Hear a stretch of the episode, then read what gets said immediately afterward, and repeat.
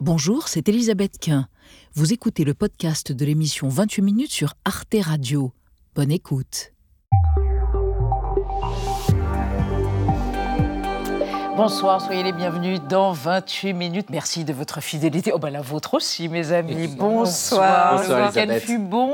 Très bon. Il semblerait, il a l'œil qui frise. L'actualité, l'actualité du jour, eh bien, c'est la colère et le ras-le-bol des agriculteurs français pour protester contre la hausse des prix, contre les normes édictées par l'Europe et leur sentiment obsédant d'être méprisés ou abandonnés. Ils continuent leurs actions de blocage, comme sur la 64 en Occitanie. On a peut-être au moins trois semaines d'avance de stock de nourriture. Donc, euh, tant qu'on a à manger et du bois de chauffage, on ne bougera pas d'ici. J'ai un revenu en moyenne, comme tous les agriculteurs, qui est autour de entre 5 et 800 euros par mois. On aimerait bien que le pays que l'on nourrit nous respecte. Jusqu'où peut aller la colère du monde rural et avec quelles conséquences politiques, notamment aux élections européennes de juin prochain? On en débattra ce soir avant de vous retrouver tous les deux, Marie Bonisseau et Xavier Mauduit. Oui, avec des manifestations, mais monstres en Allemagne pendant tout le week-end contre l'extrême droite, avec toujours la peur de l'extrême, de l'extrême au sens où je vais vous parler de la dénazification après la Seconde Guerre mondiale. Et vous, Marie? Eh bien, figurez-vous, Elisabeth, qu'on peut tricher aux jeux vidéo. Je vais vous raconter la carrière trouble d'un champion de Donkey Kong. C'est un jeu d'arcade avec un gorille, en gros. Donkey Kong. À tout à l'heure, j'ai rien compris. Pour commencer, vivre avec les loups, une question qui fascine et qui fâche certains éleveurs français. Le documentariste Jean-Michel Bertrand a rencontré des bergers confrontés quotidiennement aux loups. Son film, Vivre avec les loups, célèbre sans angélisme une cohabitation avec le loup en misant sur l'intelligence collective, la nuance et la cogestion du problème. C'est admirable et on le retrouve dans un instant, dans 28 minutes.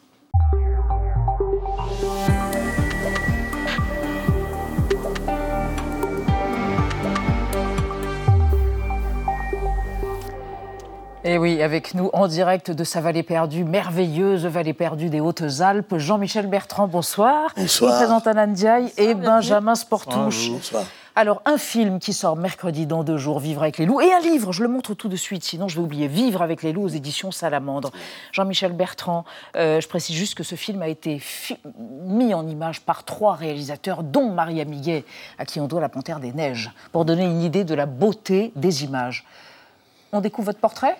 On en reparle après de Vivre avec les loups? Allons-y. Vous êtes partant? C'est Allez, parti. Il est partant pour tout. Son Allez. portrait par Gaël Legras. Saint-Bonnet en Champsort, Les Loups, une trilogie, c'est la règle de trois de Jean-Michel Bertrand. Il naît en 1959 à Saint-Bonnet en Champsort, dans le département des Hautes-Alpes. À 16 ans, il lâche l'école. Passionné par la photographie, il voyage beaucoup et rencontre le réalisateur belge Douchang Jersey.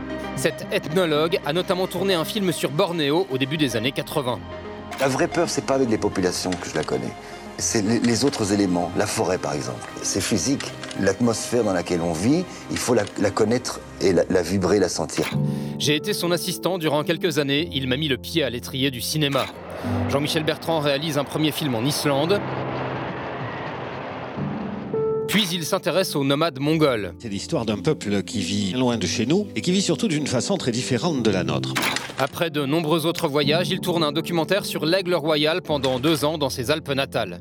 Parti pour deux, trois jours d'observation, à faire pipi. Sous l'affût, s'emparer du reste. Le loup, pour moi, c'est un retour à l'enfance, il enrichit mes rêves.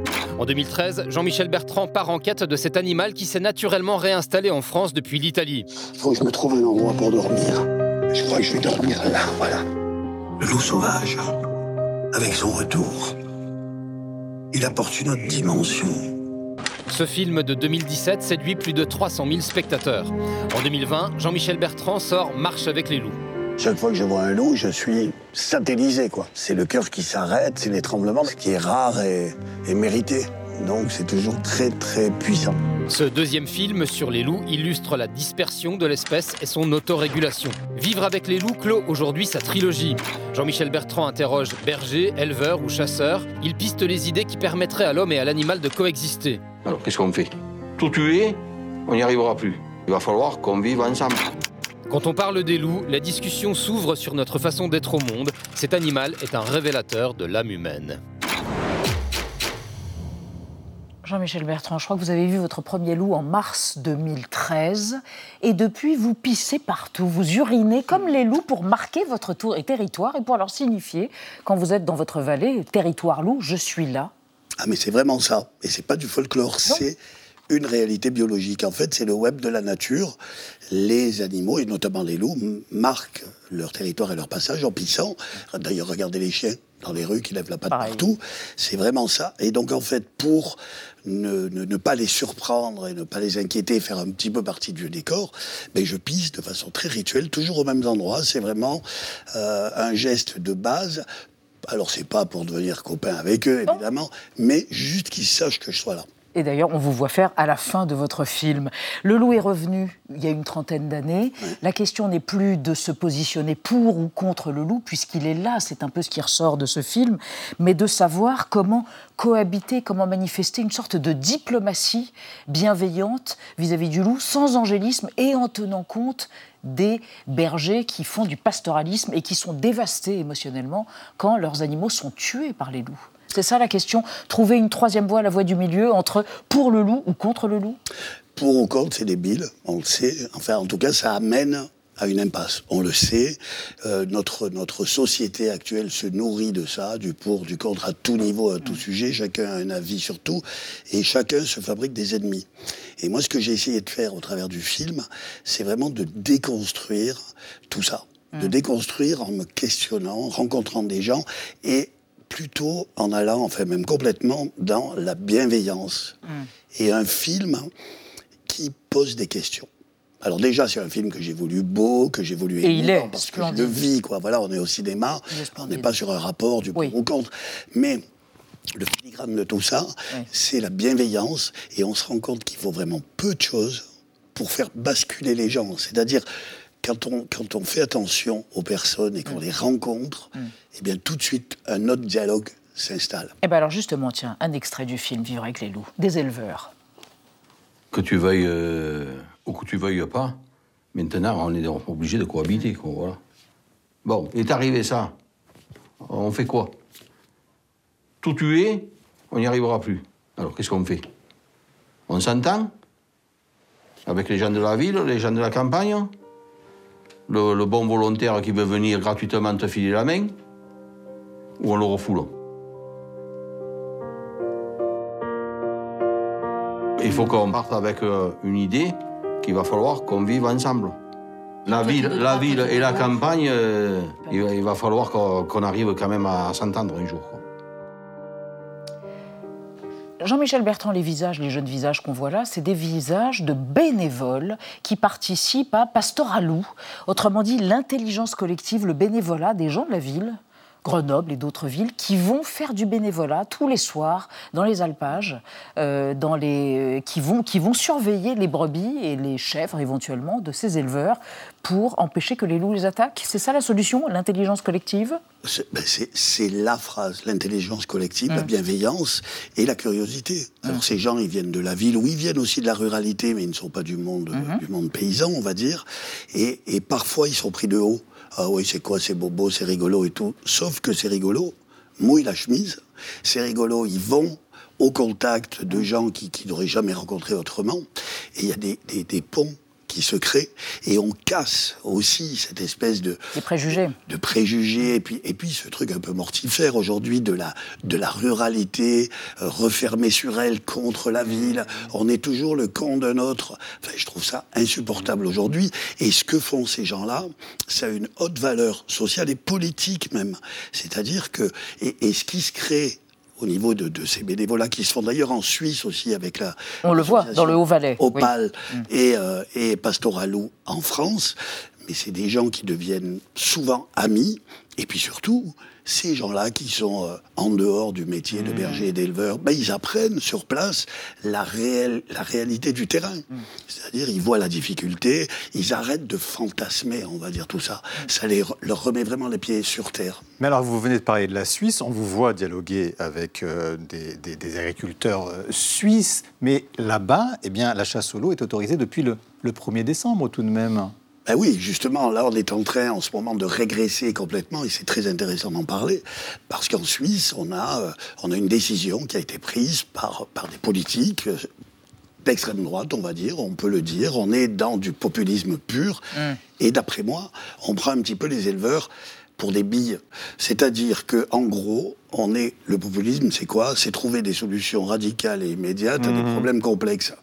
Donc, qu'est-ce qu'ils disent ces gens-là? Ils disent vous êtes embêtés par les loups. Oui, on est embêté par les loups. Vous en souffrez? Oui, on en souffre. Eh bien, on a une solution. On va enlever La les loups. carabine.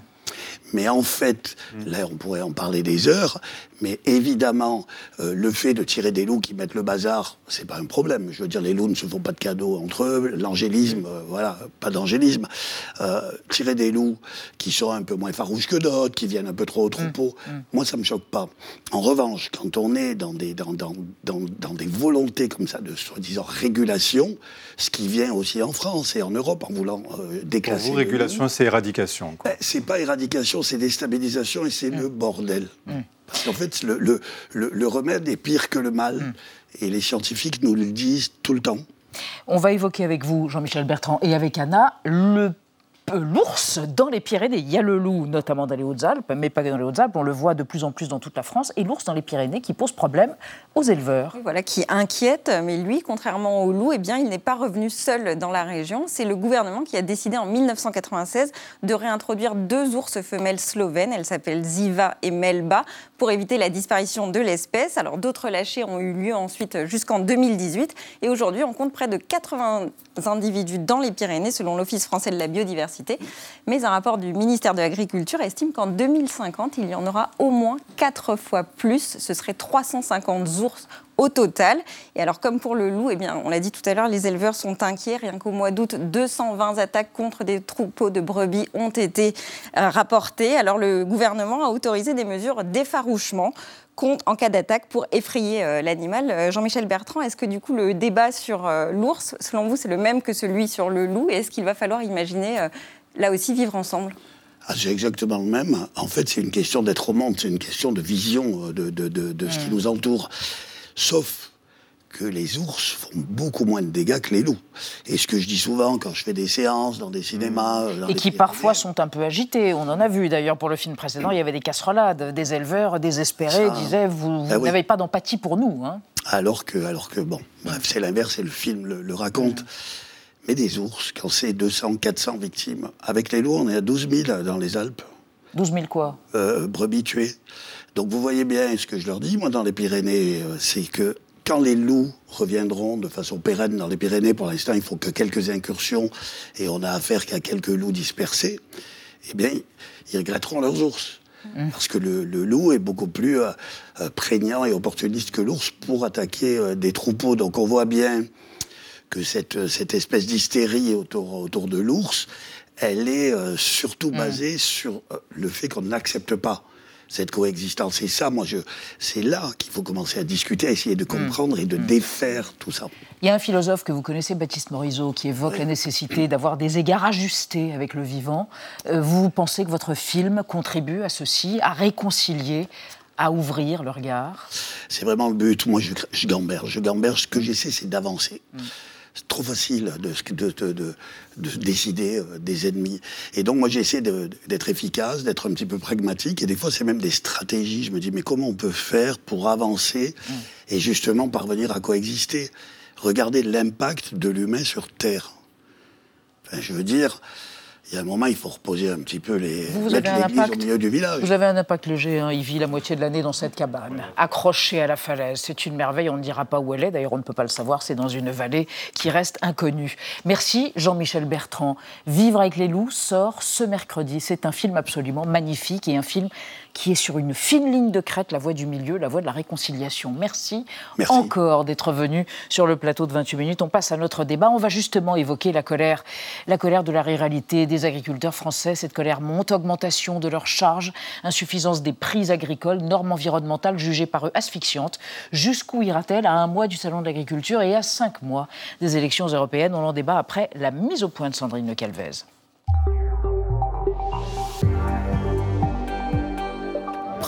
À tenir un siège. Des agriculteurs bloquent depuis jeudi l'autoroute A64 entre Toulouse et Bayonne. Ils dénoncent l'impasse financière à laquelle ils doivent faire face. J'ai un revenu en moyenne, comme tous les agriculteurs, entre 5 et 800 euros par mois. On aimerait bien que le pays que l'on nourrit nous respecte. Ma comptable me dit s'il n'y a pas d'aide, on dépose le bilan. Et moi, ça, je ne peux pas l'entendre. Un désarroi provoqué notamment par la suppression d'un avantage fiscal sur le gasoil non routier et par le sentiment d'être écrasé par des normes environnementales ou européennes jugées excessives.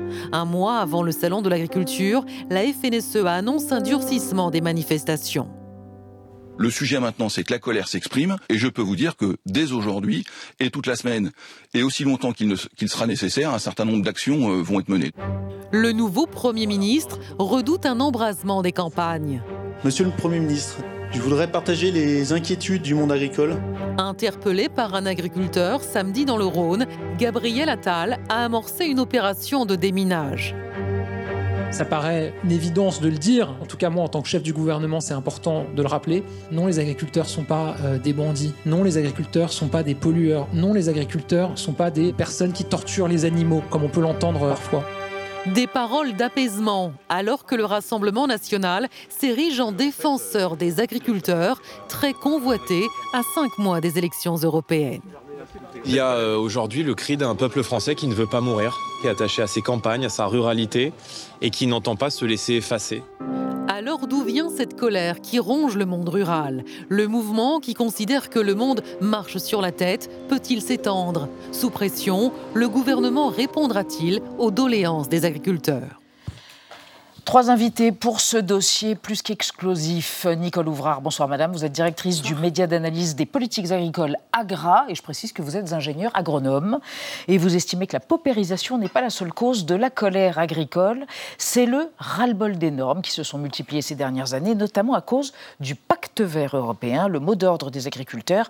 On marche sur la tête avec le renversement euh, des panneaux à l'entrée des communes ou des lieux dits le décrit bien. À côté de vous, François Pursègle, bonsoir monsieur, sociologue des mondes agricoles. Vous êtes professeur à l'université, des universités pardon, à l'Agro Toulouse et vous êtes l'auteur d'une agriculture sans agriculteurs Paris, euh, paru aux presses de Sciences Po. Selon vous, les agriculteurs, nos agriculteurs français, vivent une crise de confiance vis-à-vis des politiques, mais aussi des consommateurs et vis-à-vis des industriels. On parle beaucoup du réarmement de la France, mais vous estimez qu'eux se sentent absolument désarmés et c'est ce qu'ils manifestent. Et enfin, Claude Gruffat, bonsoir. Vous êtes député européen écologiste, groupe Vert à Le. Vous êtes issu d'une famille de producteurs de lait, une famille de Savoyards, n'est-ce pas?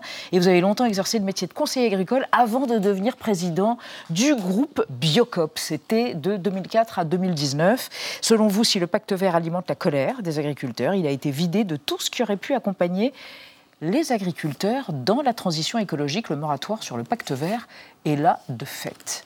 Alors on démarre avec un chiffre. un chiffre édifiant à 496 000 agriculteurs en France en 2020.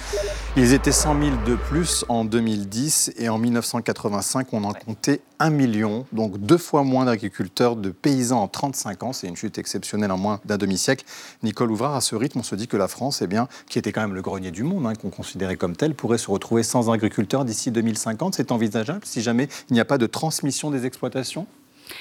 Euh, envisageable, il ne faut pas espérer quand même. Euh, il y a encore des régions où euh, il y a des, reprises d'exploitation agricole, mais cette, enfin, cette augmentation des surfaces et cette diminution du nombre d'agriculteurs, elle est subie aussi. Et il y a une grosse difficulté, c'est que les exploitations sont de plus en plus grandes mmh. et de moins en moins reprenables. C'est-à-dire que les jeunes qui arrivent enfin, ne peuvent pas financièrement euh, reprendre. Mmh. Donc il y a aujourd'hui des, des, mouvements sociaux, enfin des, changements sociaux, mmh. euh, d'ailleurs que François euh, analyse, qui sont profonds. Mmh. notamment, les agriculteurs finissent par ne même plus avoir suffisamment de moyens ah. pour acheter leur matériel et ils, ils, externalisent les travaux par des entreprises de travaux mhm. agricoles. Ça, c'est un mhm. mouvement mhm. profond aussi que l'on est en train d'observer. Sans, compter d'un agriculteur sur cinq qui vit sous le seuil de la pauvreté. Agriculteur, paysan. Euh, Tout à fait. En France. Tout à fait. C'est énorme. On, on ne peut plus parler d'un monde agricole, il faut parler de mondes agricoles. Plusieurs mondes agricoles. Avec des écarts de revenus euh, sans précédent, des écarts dans les conditions de vie, les conditions euh, économiques. Je voudrais rajouter juste un petit mot sur les difficultés à transmettre les exploitations. En fait, finalement, la première adversaire aussi de l'agriculture familiale française, c'est la famille elle-même, parce que cette installation ne va pas de soi. Elle ne va pas de soi pour des ayants droit, des enfants qui partent travailler en ville et qui réclament leur dû, et des parents qui ne font plus de cadeaux aussi euh, aux enfants qui veulent reprendre. Donc la désignation d'un successeur ne suffit plus. Et puis à quoi bon transmettre euh, quand on vit de telles situations économiques, parfois, eh bien, on doute. On doute de sa capacité à transmettre. Euh, Mais Claude Ruffat, ce qu'on ne comprend pas quand même, c'est que euh, les prix du lait, à un moment donné, a augmenté. Les céréales ont augmenté. On nous a dit justement parce qu'il y avait des défaillances euh, en Ukraine. Donc, on semble, il semblait que les agriculteurs allaient mieux. Et en fait, ça ne va pas. Qu'est-ce qui ne va pas, là, dans les derniers mois, pour que ça déclenche une telle colère hein? Ben, c'est que les prix qui ont augmenté ne profitent pas aux agriculteurs. À qui profite Eh ben, quand vous avez la cotation des céréales qui se fait à la bourse de Chicago, euh, ça profite aux intermédiaires. Pour le, pour le C'est-à-dire monde- aux distributeurs concrètement Ben, pour le monde des céréales, vous avez quatre multinationales qui gèrent 91% des flux de céréales dans le monde. Quatre. Ils se mettent d'accord, ils bloquent les stocks, les prix s'envolent, c'est ce qui s'est passé au moment de la crise en Ukraine. Parce que la crise, là, elle a été fabriquée, soyons bien d'accord. C'est-à-dire 2022, c'est l'année où, dans le monde, on a fait les meilleures récoltes de jamais, de tous les temps. Et alors En maïs, en tournesol, en soja, en riz, en blé. On a fait les meilleurs volumes. Et c'est l'année où il y a la crise des prix et où les choses s'envolent. On a Mais c'est une situation chez les intermédiaires, c'est le monde à l'envers, une situation chez les intermédiaires qui fait que euh, on, on a fait, on a, on a- on a bloqué les stocks, on a- les stocks, pardon, les prix se sont envolés évidemment puisqu'il n'y en avait plus sur le marché. Mais c'est pas pour ça que les agriculteurs ont été durablement mieux payés de leurs céréales. En 2022, ils ont été bien payés, mais On ça n'a pas duré. Alors attendez, avant que vous réagissiez, pour qu'on comprenne, vous dites c'est l'année 2022. On va vous montrer une archive qui date de 1999. La colère des agriculteurs. Déjà à l'époque, on a l'impression que rien n'a changé. Regardez. Un appel au secours lancé cet après-midi par les familles d'agriculteurs. Point d'orgue à quatre journées d'occupation du centre-ville. Les éleveurs sont venus cette fois accompagnés de leurs femmes et des enfants. Je suis venue pour euh, avoir de l'argent, pour, euh, pour pouvoir partir en vacances, comme on n'est pas parti depuis trois ans aussi. Ambiance familiale, rien à voir avec les démonstrations de violence de la nuit dernière. C'était quelques heures plus tôt sur cette même place. Ce midi, responsables syndicaux et préfets se sont retrouvés autour d'une même table. La nomination d'un monsieur Crise en Bretagne a été confirmée. Dès lundi, il sera à Rennes avec deux missions. définir d'abord les mesures d'urgence qui permettront d'évaluer financièrement les difficultés des éleveurs et de leur apporter des réponses dans les jours qui viennent. Nicole Ouvrard, mesure d'urgence, d'urgence, en même temps, la paupérisation, elle n'a fait que s'aggraver depuis lors? Alors, Des agriculteurs, des paysans? on, a, on a des, des productions, des métiers où ils ont une certaine habitude de vivre avec des augmentations, des diminutions, euh, l'aléa climatique ou le- la météo changeante, ils connaissent. Le problème, c'est que depuis ces dernières années, tous les ans, il y a des aléas climatiques. et, et ça, ça pèse. C'est-à-dire qu'effectivement, le, le changement climatique, les agriculteurs le vivent très fortement. Euh, donc il y a Oui, on imagine que les agriculteurs du Nord-Pas-de-Calais, effectivement, avec les inondations et tout ce qui s'est passé, là, vont être Oui, euh, durablement en, impactés. en Occitanie, en Occitanie, En il y a Occitanie la aussi, il y a la sécheresse, Il y a la sécheresse, voilà. Et, et il y a la sécheresse depuis plusieurs euh, années. Euh, il y a des pieds de vigne qui explosent tellement Mhm. c'est sec. Euh, je pense que tu peux confirmer. Euh, donc ça, effectivement, c'est- une difficulté. C'est qu'il n'y a pas d'année pour se rattraper sur l'année. D'accord. Vous voyez Euh, Alors que ben, les producteurs de porc, par exemple, c'est Mhm. typiquement euh, un, Ce qu'on a vu dans l'archive, un- là, en voilà, un- 99. un métier où on a des, des cycles, des cycles de hausse et des cycles de baisse. Depuis 2-3 ans, euh, économiquement, effectivement, il y a eu quand même de meilleurs résultats économiques dans les exploitations. Là, aujourd'hui, on a, à- on a à la fois une baisse des prix euh, des matières premières, comme vous disiez, monsieur, et une hausse, enfin, ou en tout cas une continuité des hausses des charges. D'accord, mais euh, notamment François. Purcell, en même temps, euh, l'Europe est là. Alors, c'est vrai qu'elle est à l'origine de la colère, mais on ne comprend pas parce que l'Europe, c'est aussi la PAC, c'est 9 milliards pour la France. Mhm. Et la PAC, c'est 30% du budget européen. Donc ça devrait compenser. Politique agricole commune. Ça devrait compenser Annuelle. les difficultés que rencontrent les agriculteurs. Oui, sauf que, comme je disais tout à l'heure, euh, peut-on avoir une seule politique publique pour accompagner des mondes très éclatés?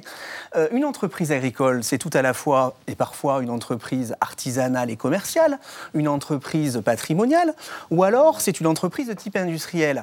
On a pensé la PAC à un moment de l'histoire où les agriculteurs se ressemblaient quasiment toutes et tous à l'échelle de l'Union européenne. Et donc, on a construit un instrument de politique publique pour accompagner finalement un monde à part qui devait se transformer et se moderniser. Or, cet éclatement est beaucoup plus difficile à gérer pour les politiques publiques, pour les politiques également, parce que on ne peut pas accompagner des situations de paupérisation avec les mêmes outils que ceux qu'on va utiliser pour accompagner des grands patrons d'industrie.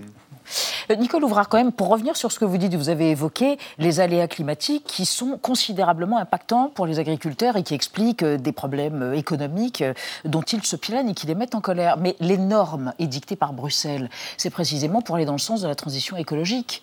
Le pacte vert. Alors, pourquoi lutter et se plaindre de ces normes alors qu'ils sont eux-mêmes victimes euh, du dérèglement climatique? Ça Alors, pas euh, effectivement, la PAC, on va dire depuis les années 90, le- la- la- pour pou- pouvoir toucher les aides de la PAC, il y a ce qu'on appelle l'éco-conditionnalité. Des contreparties, donc. Des contreparties. Respecter des normes. Pour respecter des Environnementales. normes. Exactement.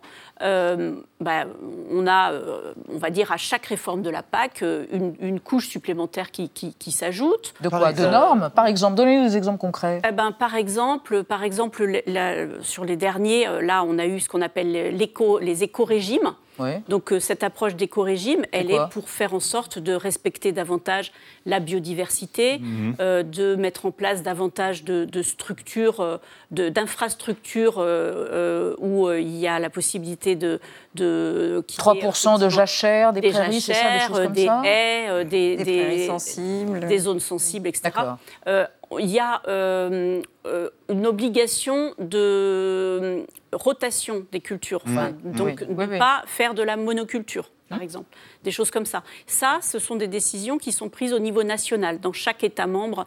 En fait, Et pourquoi, alors pourquoi Claude Ruffat, ces, ces- ces normes vraiment euh, viennent les pénaliser? Parce qu'en même temps, il y a des normes européennes qui peuvent les, les aider. Est-ce que vous trouvez, pour voter toutes ces réglementations, ça qu'il y a trop de normes ou pas Vous les voyez, vous les voyez là, c'est quand vous arrivez, vous devez voter tel amendement, et tel- vous dites bon là, ça fait un peu trop, même si je suis député euh, écolo? Non, parce que euh, ça a été dit tout à l'heure, si euh, c'est un accompagnement, c'est pas une addition les normes.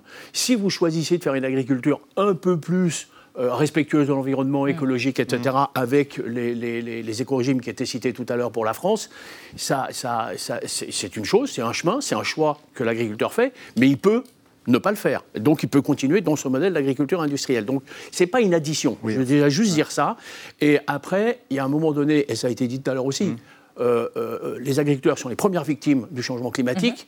Et on, on fait quoi? On continue, on change pas de Claude, modèle. Claude ou oui. alors on Eux, accompagne. eux, ils, disent, ils disent très clairement arrêtez de nous emmerder, pour dire les choses très Ah, clairement. mais- C'est un credo qu'ils ont et qui est repris aujourd'hui par les politiques. Écoutez Aurore Berger, la ministre qui est aujourd'hui déléguée chargée de l'égalité entre les hommes et les femmes, mais qui est euh, très impliquée dans tous les dossiers du gouvernement.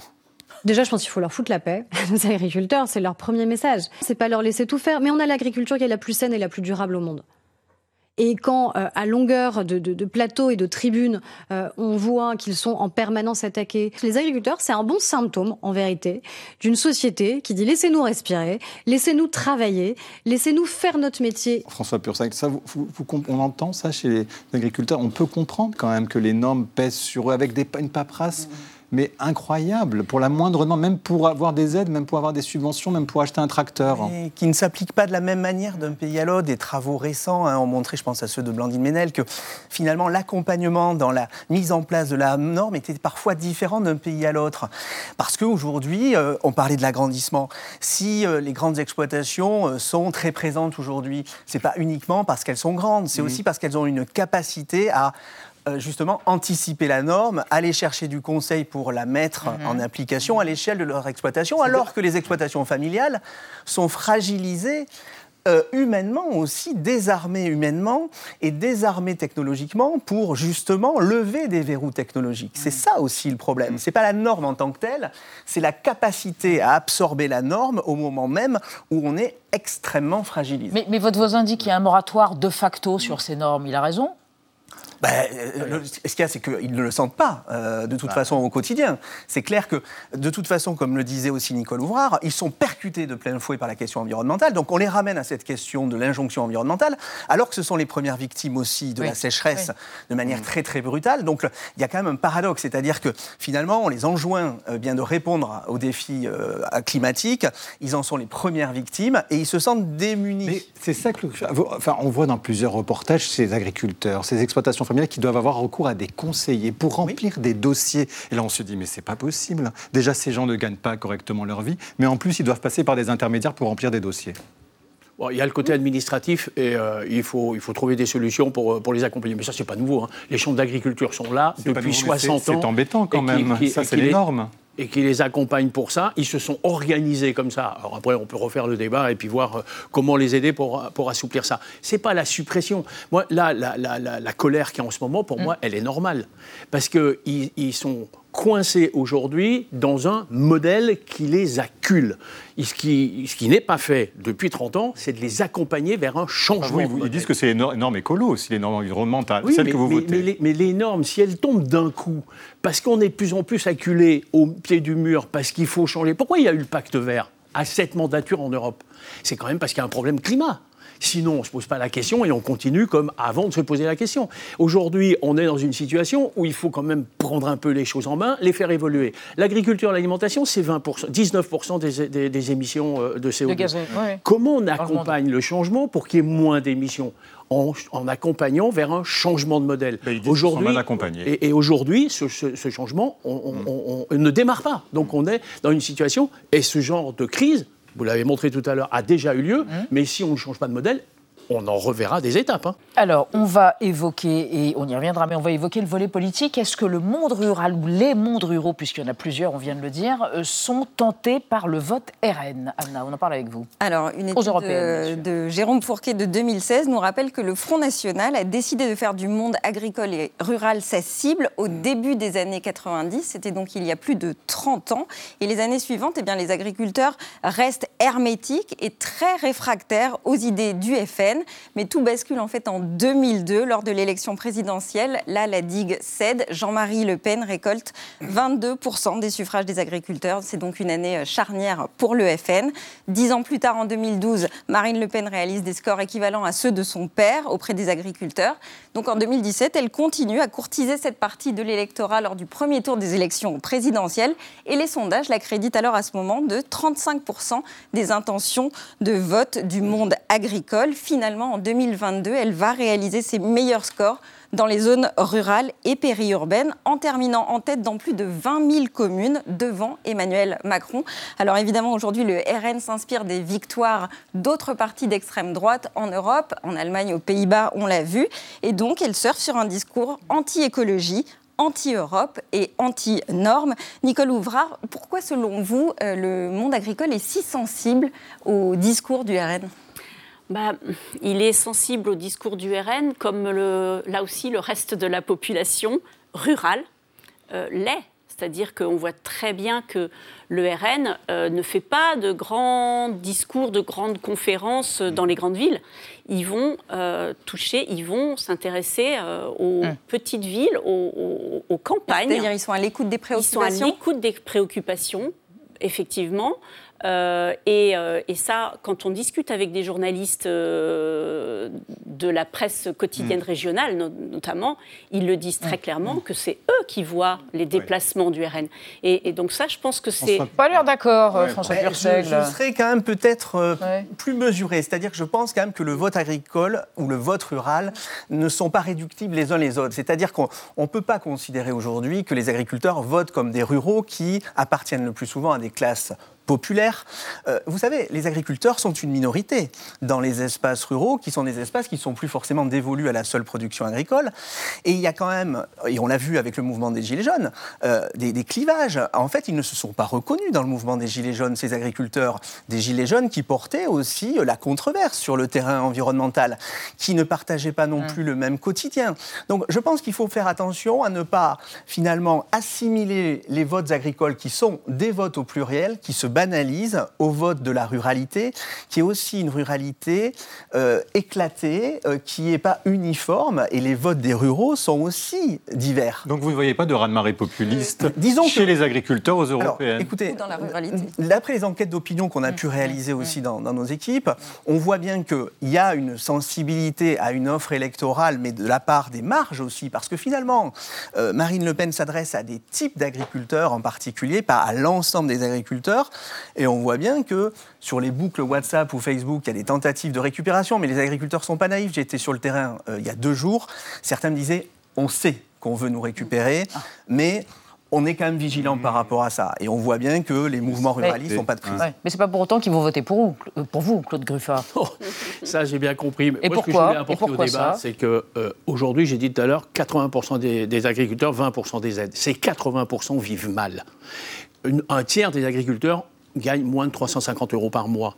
Quand on les a laissés tomber à ce point-là, les agriculteurs, par des politiques agricoles qui ne vont que vers la grosse industrie et qui laissent tomber le reste de la France, que les agriculteurs, après, en nombre, réagissent comme ça, moi, ça ne m'étonne pas. Maintenant, il faut être sérieux. Il ne faut pas juste leur dire T'inquiète pas, on va s'occuper de vous, et puis euh, euh, on, va, on va continuer comme ça, et on va mettre à bas les normes. L'environnement, on s'en fout. Le climat, c'est pas un sujet, etc. là- Donc vous êtes, en train, de, vous êtes en train de dire ils vont voter pour le RN, un parti anti-système, euh, souverainiste, discours- le discours anti-écolo. apporté, c'est un discours qui veut changer le modèle d'agriculture pour que le maximum d'agriculteurs s'y retrouvent.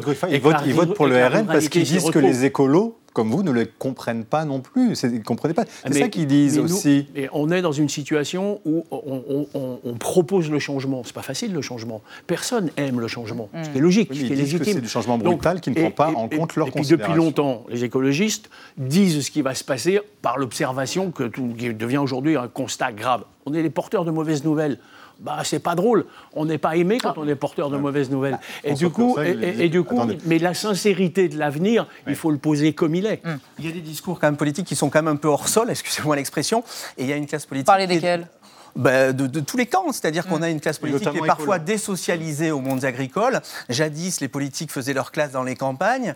Je, je reviendrai sur, par contre, pour moi, euh, euh, des éléments Oui. importants dans les zones viticoles où là, peut-être que finalement, euh, Marine Le Pen ou euh, Jordan Bardella peuvent faire des bons scores parce que finalement, il y a des bastions frontistes dans ces zones viticoles en crise. Mais moi, je pense que ce qui est inquiétant surtout, c'est des agriculteurs qui vont sortir du, du jeu politique, c'est-à-dire en s'abstenant. Ils allaient au bureau de vote comme ils allaient à la messe. On peut en douter aujourd'hui. C'est peut-être, à mon avis, le risque numéro un. Et c'est votre conclusion et la conclusion de ce débat. Merci à tous les trois d'être venus débattre et explorer notre question du jour autour de la colère du monde rural et des agriculteurs. L'actualité suite avec Marie Bonisseau, Xavier Maudieu. On va évoquer le sursaut démocratique, la mobilisation record en Allemagne ce week-end contre le parti d'extrême droite, l'AFD, et la réhabilitation du champion du monde de Donkey Kong. Mais oui, un jeu vidéo archi daté pourtant. Mais d'abord les mots vedettes du moment qui sont repérés comme tous les jours par Thibault Nolte. Ce soir, c'est Godzilla, vous savez, du Godzilla Saurus, ce monstre préhistorique qui avait été créé en 54 au Japon et qui fait des petits, c'est entendu. Godzilla. Godzilla. Godzilla. Qu'est-ce que ça veut dire? Exactement ce que ça dit. Merci de m'en dire un peu plus. Entendu. La vie secrète des mots vedettes. Godzilla combine les mots japonais gorira, gorille et kujira, baleine, évoquant la force et les origines marines du plus célèbre monstre de cinéma, qui a même son étoile sur le Walk of Fame à Hollywood. Après une sortie française express les 7 et 8 décembre dernier, la 37e version des aventures du reptile tokyoïte est de retour en salle pour 15 jours seulement. Le film a déjà rapporté 100 millions de dollars dans le monde, dont la moitié aux États-Unis, cinquième meilleure recette pour un film en langue étrangère. En France, il ressort sur 300 écrans après que son distributeur hollandais, spécialiste en méga sorties cinéma pan-européenne depuis 2017, a sous-estimé la fanbase et le potentiel du kaiju en latex bien vénère. Godzilla est né en 1954, neuf ans après les bombardements atomiques qui ont vitrifié le Japon. Dans ce premier scénario, le monstre aquatique est réveillé par les activités nucléaires américaines dans le Pacifique. Irradié et fumace, le Stromon de 120 mètres détruit Tokyo avant de retourner dans ses abysses. Le film est un énorme carton au Japon. Mais la version projetée aux États-Unis est complètement caviardée pour relativiser la responsabilité d'Oncle Sam dans la création du monstre atomique. Dans le 23e Godzilla, œuvre d'un réalisateur hollywoodien, ce sont les essais nucléaires français du Pacifique qui font muter un sphénodon en titan lait à valeur de cargo japonais. Anti-héros de la pop culture japonaise, parfois héros selon les réalisateurs et les époques, Godzilla est révéré dans le monde entier. Celui de 1954 a inspiré le requin des dents de la mer en 1975, qui à son tour influence la scène du bateau dans la version de 2024, qui se déroule dans un Tokyo des années 40. Godzilla, 70 ans d'hommage et de dommages.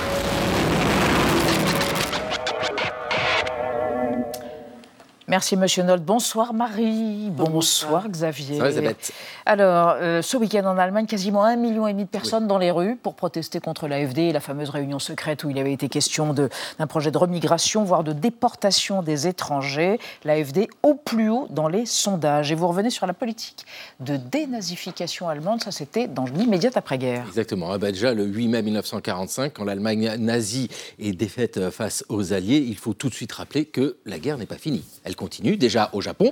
Et puis, tout de suite, hein, les Alliés ont conscience que le nazisme n'est pas vaincu parce qu'il imprègne la société, il imprègne les esprits, d'où la nécessaire dénazification. Et comment on s'y prend? Alors, c'est à la conférence de Potsdam, hein, c'est à l'été 1945 que les Alliés commencent à aborder la question. Vous avez euh, Churchill, Truman, Staline. Vous savez, euh, l'Allemagne est divisée en quatre zones d'occupation la France, le Royaume-Uni, l'Union soviétique et les États-Unis. Et chaque, jo- chaque- chaque zone va être porteuse de cette dénazification avec un questionnaire. Par exemple, pour les États-Unis, ce sont 131 questions. Alors, il y a de tout hein. l'état civil, le parcours scolaire, euh, professionnel, bien sûr. La personne a-t-elle fait des publications, des voyages, et puis des questions sur la participation à des organisations nazies. Le Parti national socialiste des travailleurs allemands, qui est fondé, qui est dirigé par Hitler, eh ben voilà, euh, y a-t-il la carte ou pas la carte? C'est pareil pour les SA, les SS, un fer de lance de la terreur nazie, mais tous les jeunesses hitlériennes pour euh, les plus jeunes, parce que tout le monde a conscience que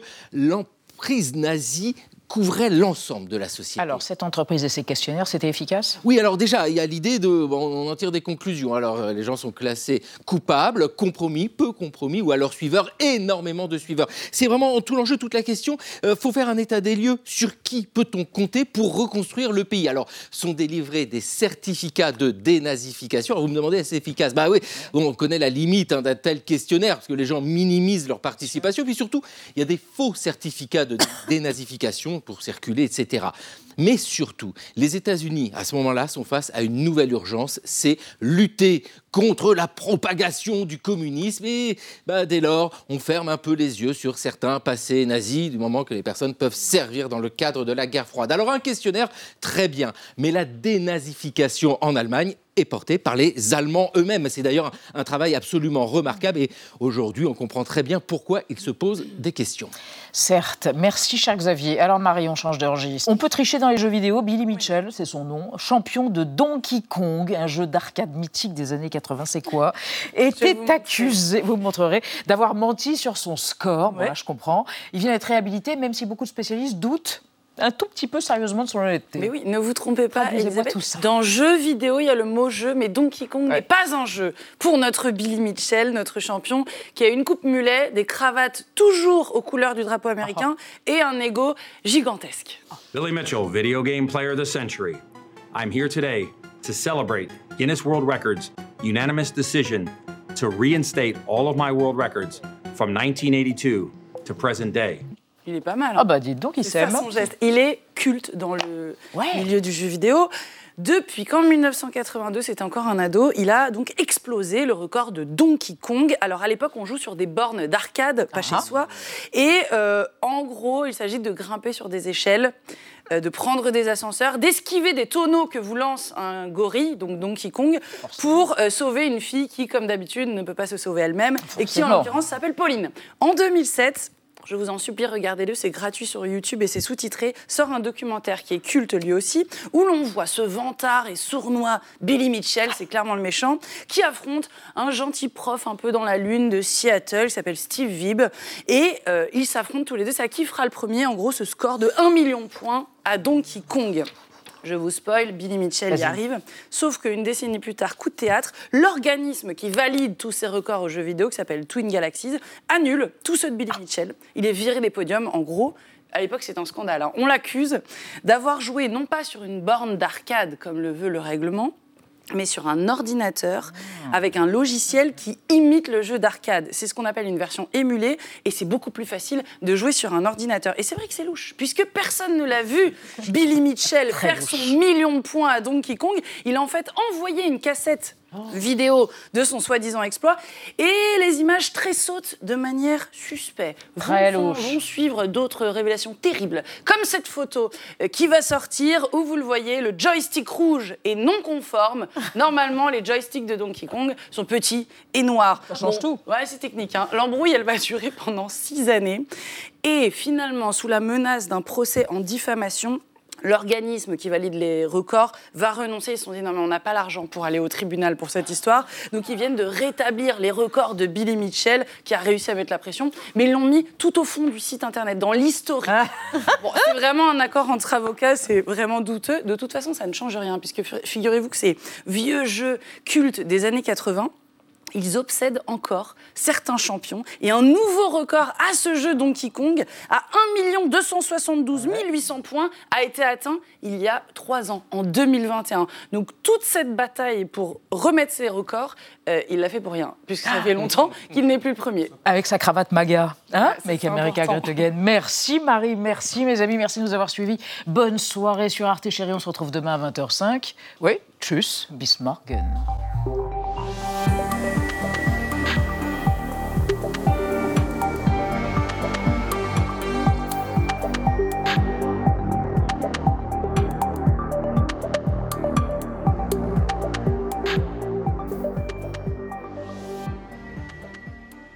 Retrouvez le podcast de 28 minutes sur toutes les plateformes de podcast et sur arteradio.com. Et pour soutenir l'émission, abonnez-vous, commentez, critiquez, mettez des étoiles et partagez le podcast avec vos proches.